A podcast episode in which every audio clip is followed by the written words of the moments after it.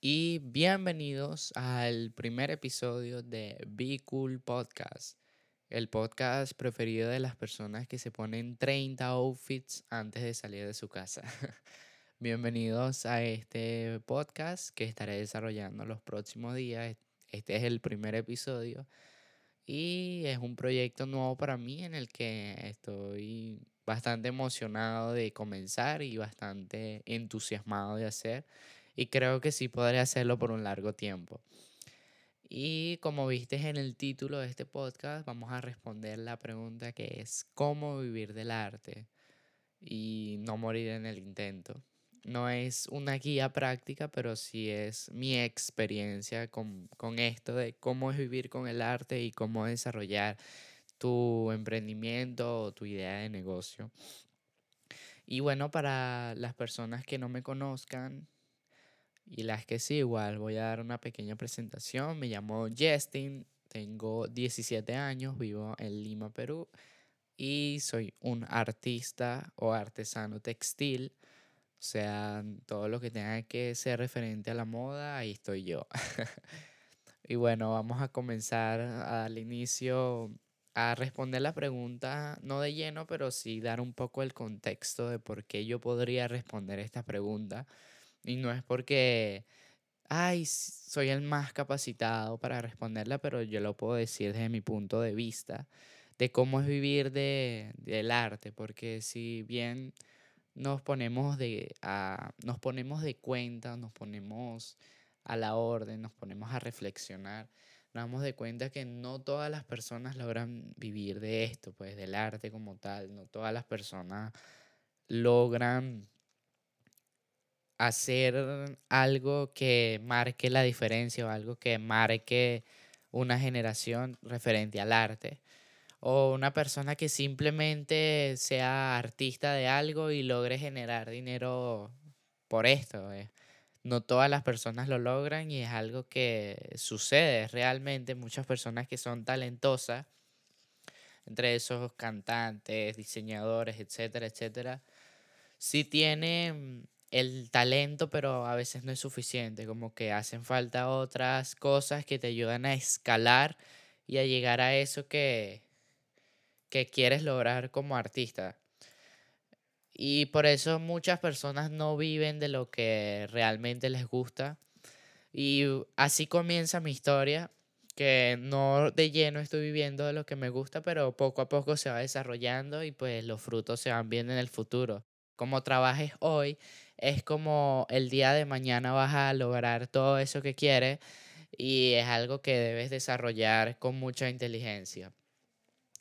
Yo comencé a desarrollar en las artes hace como un año, dos años que comencé a tejer y fue algo que de verdad me gustó comenzar porque es algo que yo nunca pensé que iba a hacer en mi vida, además porque está muy estereotipizado de que los eh, de género masculino no pueden tejer porque, no sé, son mal nombrados quizás las personas piensan que son gays.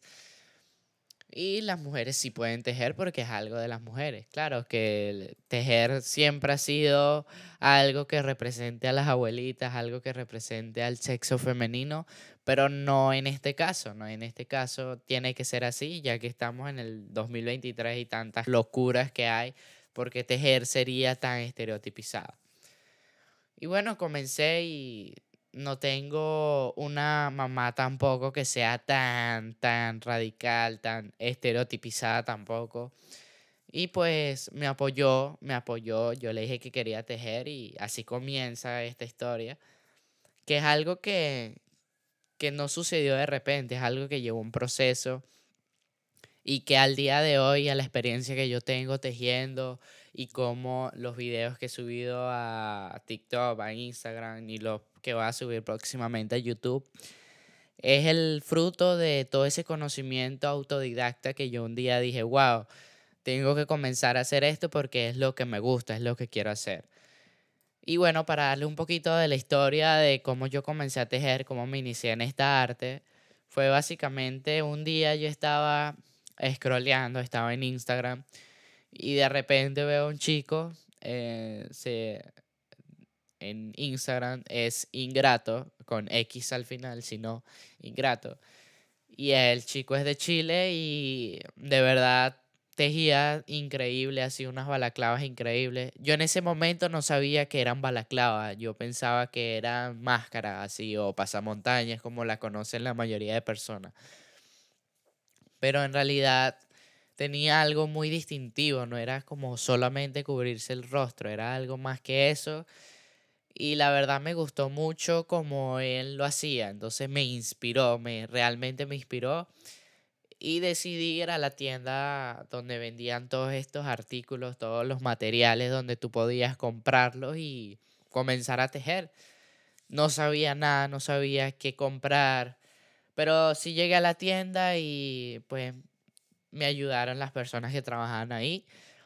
Y al momento de hacer mi primer balaclava, que es lo que me dedico de lleno, no me gusta tanto hacer prendas grandes, sino más que todo balaclava, por su sencillez, su eficacia, más que todo a la hora de hacerlo.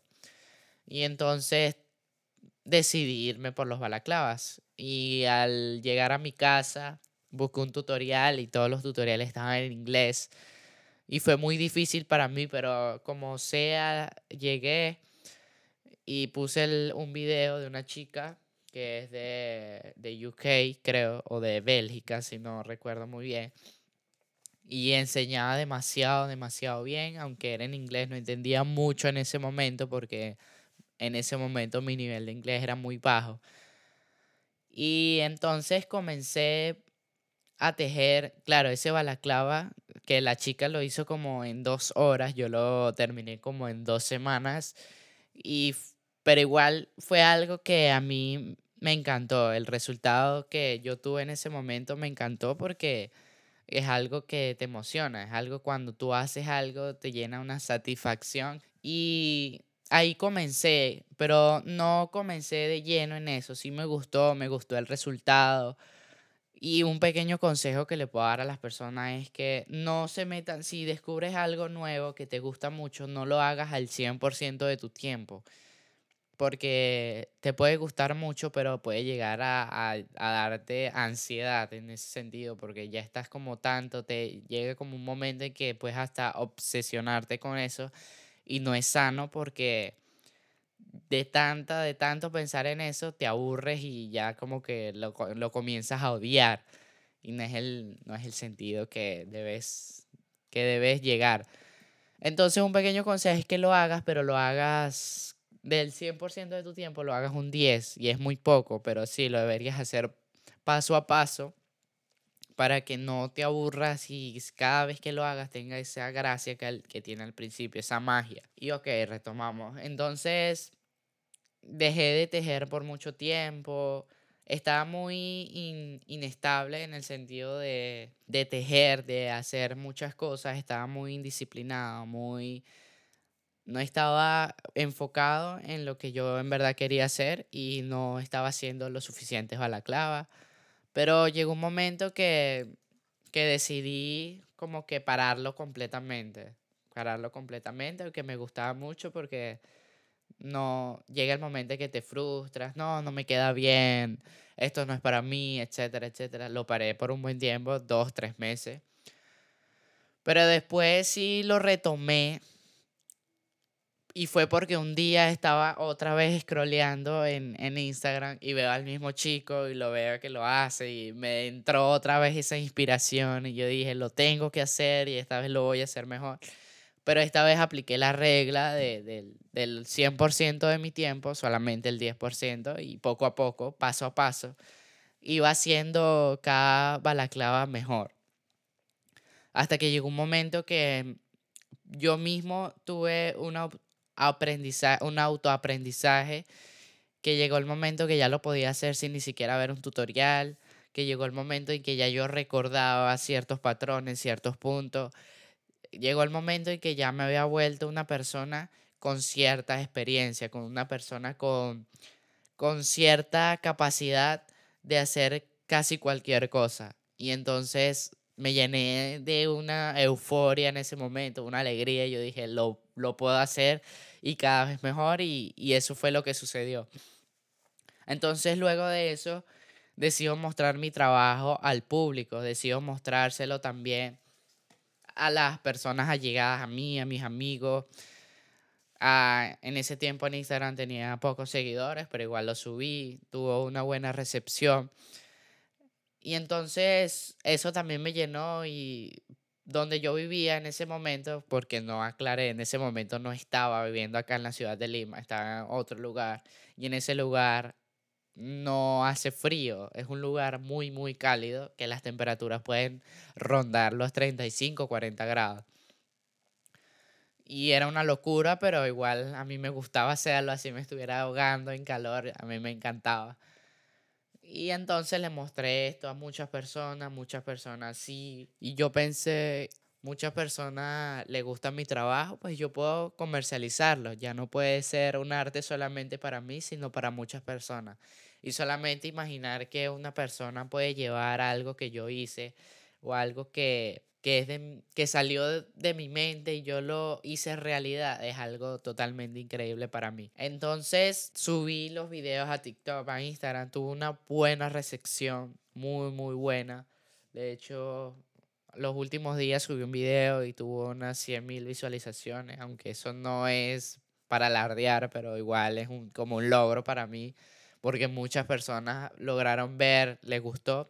Y así como muchas personas ven mi trabajo, otras tampoco las ven. O sea, muchas personas las ven, les gusta, otras personas no las ven, no les gusta. O sea, es totalmente por los opuestos. Y hay que aprender a aceptar las diferentes opiniones. Por ejemplo, si una persona le gusta y te dice que le gusta, está bien. Si una persona te dice que no te gusta y te lo dice, está bien, normal. O sea, cada quien es libre de decir lo que quiera y hay que aprender también a ser tolerante y aprender a aceptar las diferentes opiniones de las personas, ya que no deberías afectarte, pero si hay comentarios que te arruinan totalmente, te dejan. Por ejemplo, yo recibí un comentario en un video de TikTok, me decía, eh, ahora los... Ahora los choros de, del Callao van a robar con estilo. Y para que sepan, no, el Callao acá es como una zona muy peligrosa, etc. Y me lo dijo así, ahora los choros del Callao van a robar con estilo. y pues en ese momento me dio demasiada rabia, porque o sea, como que deja de opinar, no, no, no estoy tu opinión. Pero después sí me dio risa y pues lo tomé con calma, lo tomé sereno y, y ya. Igual que otras personas y que te pareces a mi abuela, etcétera, etcétera. Pero igual tienes que aprender a lidiar con todo esto porque es una red social, o sea, que persona que suba videos, que etcétera, no le pasa eso. Es algo totalmente normal que tienes que aprender a convivir y es algo totalmente normal. Y bueno, seguimos. Entonces comencé, hice mi logo, hice más videos, subí como quien dice, subió un poquito de nivel y muchas personas de fuera de Perú me escribían, quiero uno, pero como la infraestructura de mi emprendimiento como, como tal ahora mismo no es la indicada para enviar hacia diferentes países fuera de acá de Perú, entonces me cierro un poco las posibilidades, pero yo también lo que quiero es como crecer, dar a conocer mi trabajo. No no debes enfocarte tanto en vender a la primera, porque es totalmente imposible que tú saques un producto y al principio vender de una vez porque es totalmente imposible. Primero tienes que establecerte en el mercado, tienes que establecerte, tienes que dar a conocer tu producto, tu nicho, o sea, la gente sepa quién eres, generar ciertos seguidores ciertas personas que siempre van a estar ahí pendientes de lo que tú hagas, lo que tú digas, etc. Y cuando ya tú tengas esa base específica, que tú tengas esa base, seas artista musical, artista, diseñador, etc. Tienes que darte a conocer primero porque no puedes pretender que tú, y en, de hecho el consejo puede ser hasta para emprendedores nuevos, no puedes esperar que tú simplemente lances tu idea de negocio, la tienes súper excelente, y te desanimes porque no, no vendes, no tal.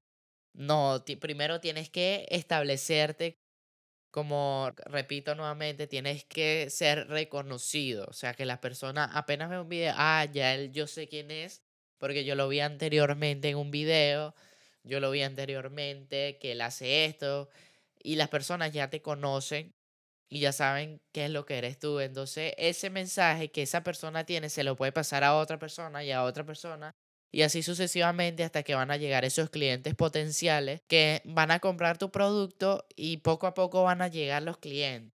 Entonces también tienes que aprender a lidiar con todo esto, que es un trabajo totalmente arduo que tú debes desarrollar todos los días y en algunos casos puede ser muy, muy, muy agotador, pero es como el precio a pagar por todo lo que quieres, por todo lo que vas a lograr a futuro y creo que vale totalmente la pena. Y sobre todo es disfrutar el proceso, disfrutar de tu arte, disfrutar de todas las cosas que haces como, como artista, transmitir un mensaje a las personas.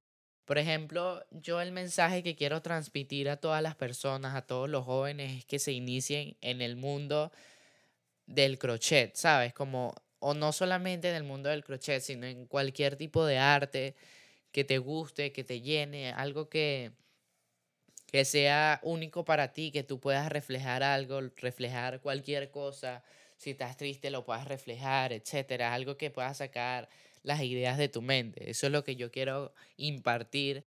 No tanto vender mi producto, sino vender como un ideal y vender como que a las personas como que ellos pueden lograr cualquier cosa fuera de los estereotipos, porque muchos jóvenes también me han escrito, yo quisiera hacer eso, yo quisiera tejer, yo quisiera ser esta cosa, pero mi mamá o tengo a tal persona que piensa esto de mí, entonces estamos como que muy también estigmatizados a que no podemos hacer esto, no podemos hacer aquella cosa porque me arruino si esta persona piensa diferente de mí. Entonces deberíamos como reiterar nuestras ideas, deberíamos cambiar de pensamiento y que se joda la gente. O sea, no debemos pensar en lo que piense la gente, tienes que pensar como piensas tú y si está bien para ti, está bien para las personas a llegar, no les haces daño, pues dale para adelante. O sea, no tienes que detenerte por nada. Entonces también es otro consejo para aquellos jóvenes que me están escuchando, para aquellos jóvenes que quizás para ellos soy una inspiración, o para aquellas personas que me están escuchando por primera vez y dicen, qué loco estoy escuchando. El consejo es ese, que no te importe lo que la gente piense, o sea, haz lo que quieras mientras no le hagas daño a nadie, si quieres, no sé, hacer raparte el cabello, si quieres, hazlo, porque es tu decisión, ¿sabes? Muchas personas no hacen las cosas por miedo a lo que piensen los demás. De verdad nunca me detuvo lo que piensen los demás porque no estoy en ese, en ese, en ese mood de que, wow, si yo hago esto y esta persona piensa esto de mí, me voy a decepcionar.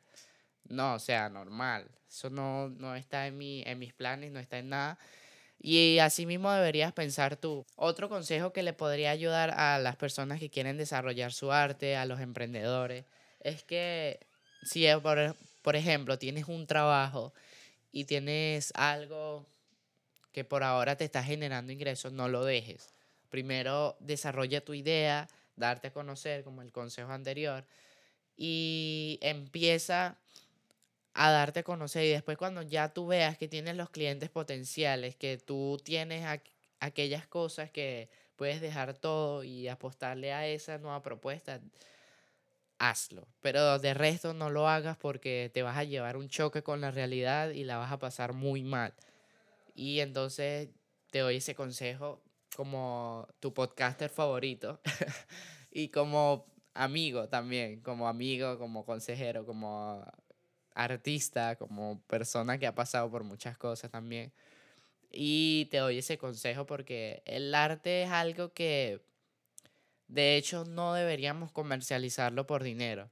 O sea, eso es eso viene por añadidura porque para mí el arte no es algo que se pueda vender, que se pueda comercializar, es algo único de cada persona y tú solamente lo puedes mostrar. Las personas deberían valorarlo y no darle un precio, porque en realidad eso es algo que no tiene precio, sino que debido a las diferentes cosas del hombre y diferentes cosas que pasamos todos los días, todo tiene precio, ahora el amor tiene precio, salir a caminar tiene un precio y tú dirás, ¿cómo tiene salir a caminar un precio? Sí, porque tú sales y ves publicidad por todos lados y entonces se llena tu mente de publicidad, estás escuchando música y no tienes la membresía premium, entonces vienen los anuncios, compra esto, compra aquello y entonces te llenan de publicidad y etcétera, etcétera. Entonces, ahorita nada es gratis, nada, o sea,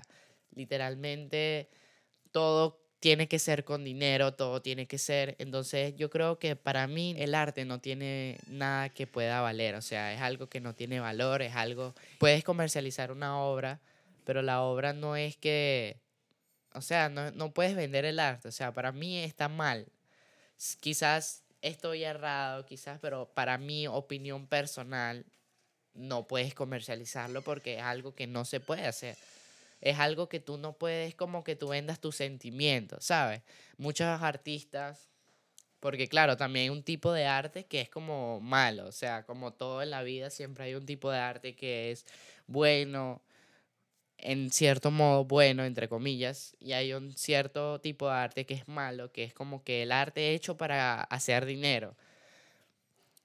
Pero yo pienso que tú no puedes vender tus sentimientos. Es como un artista que hace una obra y la hace con todo su amor y deja como plasmado aquellas cosas que hace. Entonces tú no puedes vender eso. No puedes venderlo. Que claro, tú puedes venderlo, pero en el sentido de que no puedes vender esos sentimientos, ¿sabes? La persona nunca va a sentir eso que tú sentiste al momento de hacerlo y eso es algo muy importante. Pero debido a las situaciones de la vida como vivimos en el mundo actual, el arte puede ser vendido, o sea, tú puedes comercializar tu arte, pero como estoy explicando, no es algo que tú puedas comprar de lleno, porque tú no puedes comprar todas las cosas que pasó el artista para lograr eso. O sea, tú solamente estás comprando el resultado, pero no estás comprando el proceso que llevó ese artista. Es como, por ejemplo, las personas que, que me compran a mí la clave, están comprando el accesorio como tal, le están mostrando, pero ellos quizás no supieron que yo ese día me levanté de mal humor, que ese día me levanté sin ideas, me levanté con una esperanza cero de la vida, entonces eso no queda plasmado en eso. O que ese día me levanté muy contento, me levanté con miles de ideas ese día, hice cosas grandiosas, nada de eso se ve reflejado. Entonces, a lo que quiero llegar es que exactamente, cuando tú compras el arte, muchas personas no le dan ese valor. Wow, este valor yo creo que es el, el, el estimado porque las personas muchas veces creen que es que tú te sientas y haces y ya. Por ejemplo, un pintor se sienta ya y pintó. No, es algo que lleva más tiempo de lo que crees. O un artista compuso una canción, se sentó y la hizo y ya. Muchos artistas sí ya tienen esa práctica, pero otros no. Pero igual el resultado es el mismo. Es una canción que vas a disfrutar mucho, que vas a bailar, que en la que, con la que vas a llorar, con la que vas a reír. Entonces, a lo que quiero también llegar es que muchas personas no le dan ese valor también económico a la obra que tú le estás dando, a la obra que tú le quieres dar también, a la obra que tú le estás entregando, que tú le estás como obsequiando también. Bueno, no obsequiando porque la está comprando, entonces no viene el caso, pero a esa obra que tú le estás entregando, entonces muchas veces, no, muy caro. No, es que, entonces no puedes pedir, porque si yo le estoy poniendo un precio al, al que yo estoy considerando que es el correcto, porque yo sudé, sacrifiqué. Claro que tampoco yo lo estoy poniendo muy romántico. Ay, me levanté y crucé fronteras. No, pero si pasas un proceso en el que tú dejas también un tiempo de vida plasmado en esa, en esa obra, ¿sabes? También dejas tiempo de tu vida que tú podrías estar haciendo otra cosa, pero lo dejas plasmado en esa obra que queda grandiosa y las personas no valoran el tiempo que tú llevaste, el dinero que te recurrió, el, todo lo que lleva para que eso se junte y sea una obra totalmente buena. Entonces muchas personas no le dan ese valor, no creen que ese es el valor, o sea, dicen, no, esto es demasiado caro, o sea, yo esto en mi vida lo voy a, pagar. En mi vida yo... Está muy caro, yo prefiero comprar esto en AliExpress porque me sale más barato. Bueno, entonces yo les digo, bueno, compran en AliExpress. Entonces, no me pongo a pelear con estas personas en ese sentido. Y bueno, sí, ese, ese sería un poco mi opinión al respecto.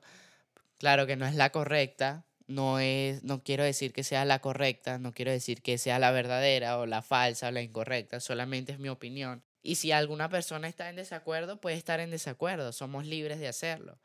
Pero siempre yo opino, si vas a dar tu opinión de desacuerdo, que sea con un respeto mutuo, un respeto que, que tú y yo digamos, ok, estamos en desacuerdo, entiendo tu punto, yo entiendo lo que quisiste decir, está bien, seguimos como amigos, como panas y ya. Entonces también los invito a que cuando vayan a comentar algo en internet no impartan odio porque eso es lo que abunda. Si van a dar su opinión en contra, denlo de la manera más respetuosa porque yo como persona que publica o persona que está ahí esperando la aprobación, en cierto modo, entre comillas también, porque no espero la aprobación de nadie, si bien, bien y si no, también. Pero estoy esperando esa aprobación, entonces dalo de manera respetuosa, da tu opinión de manera respetuosa. Oye, amigo, ¿sabes que no me gustó?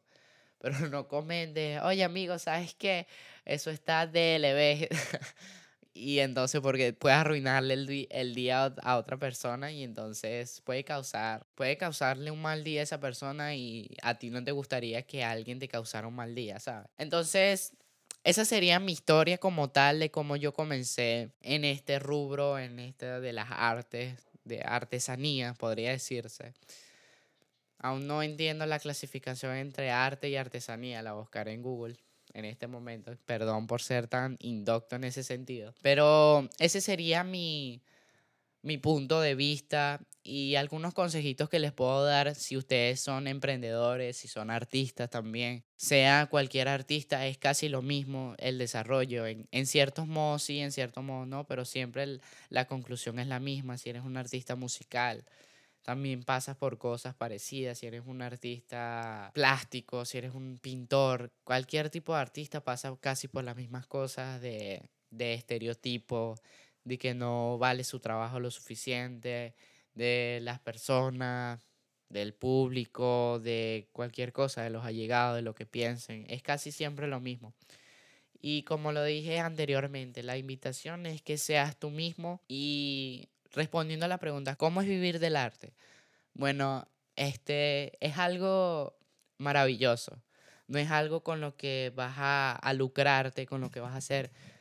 No es algo con lo que vas a lucrarte, con lo que vas a ser millonario. Es algo con lo que vas a disfrutar tu vida realmente. Porque el arte es una expresión de, de tu ser de hecho, es algo que ya existe, o sea, el, arte ya existe como tal, eso que tú vas a hacer, esa pintura ya existe. Tú solamente le estás dando, eres el portal para que eso llegue a la, a la, a la realidad de nosotros. No sé si me dejo explicar, estoy flasheando acá, pero eso ya existe. Tú solamente eres el portal que lo está trayendo a esta realidad que todos conocemos pero ya todo lo que tú te imaginas, todo, todo eso ya existe, tú solamente tienes que hacerlo realidad, tienes que traerlo a la vida, tienes que darle tu, tu sazón, tienes que darle tu azúcar. Entonces, vivir del arte es básicamente, vivir del arte en el sentido económico, si es algo muy difícil, algo que te va a quizás a causar problemas emocionales, pero es algo muy bello en lo que tú puedes desarrollarte como persona puedes reflexionar sobre ti mismo, pensar todas las cosas que, puedes hacer porque estás en un constante pensamiento de, de creatividad. Y cuando la creatividad se va, claro, sufres, pero puedes buscar la creatividad de cualquier forma. Yo de hecho mi creatividad la busco saliendo, caminando, hablando con personas. Es algo que, que siempre me ayuda. Y ese sería mi consejo y mi opinión al respecto. Y este sería el primer episodio. No quería hacerlo tan largo porque aún no estoy suficientemente a la, a la onda de este, de este formato porque es mi primera vez. Pero igual se hace lo que se puede y tengo muchas cosas por decir también. Y también por hablar, así que ese sería el, el episodio de hoy también les quería dejar una recomendación y es que si pueden lean el libro de Rick Rubin, que es el ciclo de la creatividad. Es un libro demasiado bueno, aunque esté en inglés, lo pueden comprar por Amazon. Pero hay un chico en YouTube que lo subió como, como audiolibro. O sea, tú entras a YouTube, él te lo lee como audiolibro en español. Y es estupendo ese libro, de verdad, lo recomiendo demasiado, demasiado para aquellas personas que quieren elevar su creatividad, que quieren meterse yendo al arte, es algo muy, muy, muy bueno y que deberías leer o que deberías escuchar en este caso si no tienes la posibilidad de comprarlo. Se llama el ciclo creativo o el acto creativo también. Entonces, de verdad, recomendadísimo y bueno, con esta recomendación me despido. Recuerden darle las cinco estrellas si están en Spotify. No sé si este lo suba a YouTube, porque en YouTube lo subiré en formato video, así que este episodio reposará por ahora en Spotify y en todas las plataformas, Amazon, las plataformas de podcast, tus nalgas podcast también. Entonces, esto fue el episodio de hoy. Besos, abrazos y cuídense. Y recuerda, siempre sé cool y sé genial.